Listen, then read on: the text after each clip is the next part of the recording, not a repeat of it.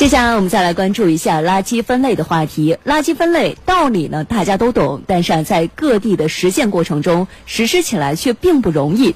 从五月二号开始，福建福州市在五城区全面开始推行生活垃圾分类。我们先跟随着记者一起到小区里去了解一下。我现在是在大如世家观澜小区。那这个小区呢，在去年八月份开始被列为福州垃圾分类的试点小区。那么在小区里，我们已经看到了一些红、橙、蓝、绿的这个四色的分类垃圾桶，而且在垃圾桶上呢，也有一些相关的提示。那么这呢，是垃圾来怎么扔？那么在住户家里，垃圾会怎么分呢？好，进来看一下，进来看一下。这是干垃圾，这个是湿垃圾、厨余垃圾。哎，这这里面也分错了。还有果皮、瓜子皮是呃呃厨余厨余垃圾啊，它因为刚刚开始，人家呃有的时候分不清楚。此外，小区还对垃圾分类推行积分兑换，在这个智能垃圾桶的中间有一个刷卡区和按钮区，四个按钮分别对应四种垃圾。居民在丢弃垃圾时先刷卡，投放垃圾后，设备会自动计算重量和积分。获得的积分可以兑换成礼品。小区这里面整个环境都有点改善。在走访的过程中，记者发现一些细心的居民在家中也准备了不同标识的垃圾桶。社区篇呢，把垃垃圾分类编成七字口诀，要发到群里面。盘根剩饭、瓜果皮、菜叶内脏、绿铜镜、玻璃金属可乐瓶、纸盒塑料蓝铜镜。据介绍，观澜社区共有六百一十九户，一千八百四十八人，日均生活垃圾的生产量约一点六五吨。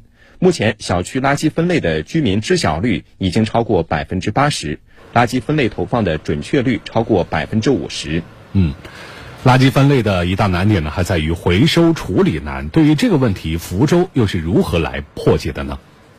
每一天。这样的垃圾车都会进入到小区当中，呃，工作人员会带上一个空的垃圾箱，替换掉小区当中装满了这个垃圾的垃圾箱。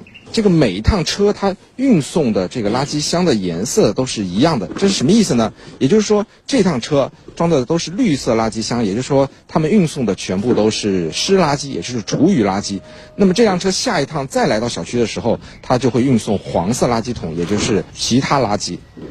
根据垃圾分类的规范，不同的垃圾都有不同的处理方式。然后我们的垃圾属于清运的，就是清运到不同的处理点。因为我们每个试点都有安排的工作人员在现场，什么时候满了，他就会通知到我们，我们就会派车过去清运。垃圾分类公司把各个社区的分类垃圾清运到附近的中转站或企业自建的清运场。接下来就是这些垃圾将被运往福州市区北十五公里的红庙岭循环经济产业园，它也是福州最大的垃圾末端处理的专业机构。除一座生活垃圾填埋场外，还有一个垃圾焚烧发电厂，一个餐厨垃圾处理厂。每天，福州城区约有四千二百吨垃圾运往这里。大家可以看到，它的这个罐体呢是密闭性的，跟我们传统的那种生物垃圾的不太一样啊。这个因为里面的湿垃圾，它的这个含水量会比较高一点嘛，是吧？这部车收集满之后上来，差不多在六吨左右。湿垃圾收集后经预处理，筛出杂质，并提取粗油脂，进一步转化为生物柴油。剩余的物料经发酵后产生沼气，实现资源化利用。而干垃圾的归宿是焚烧炉，燃烧过程可以发电，焚烧减量后也便于填埋。目前我们福州市的生活垃圾总量每年是一百五十三万吨。呃，我们焚烧处理的话，年处理总量在七十五万吨。通过我们的这个垃圾分类减量后，每年约减少百分之三十的这个垃圾总量。据介绍，红庙岭经济产业园已启动实施了十五个垃圾处理项目，总投资约四十多亿元，将于二零二零年六月前全部建成。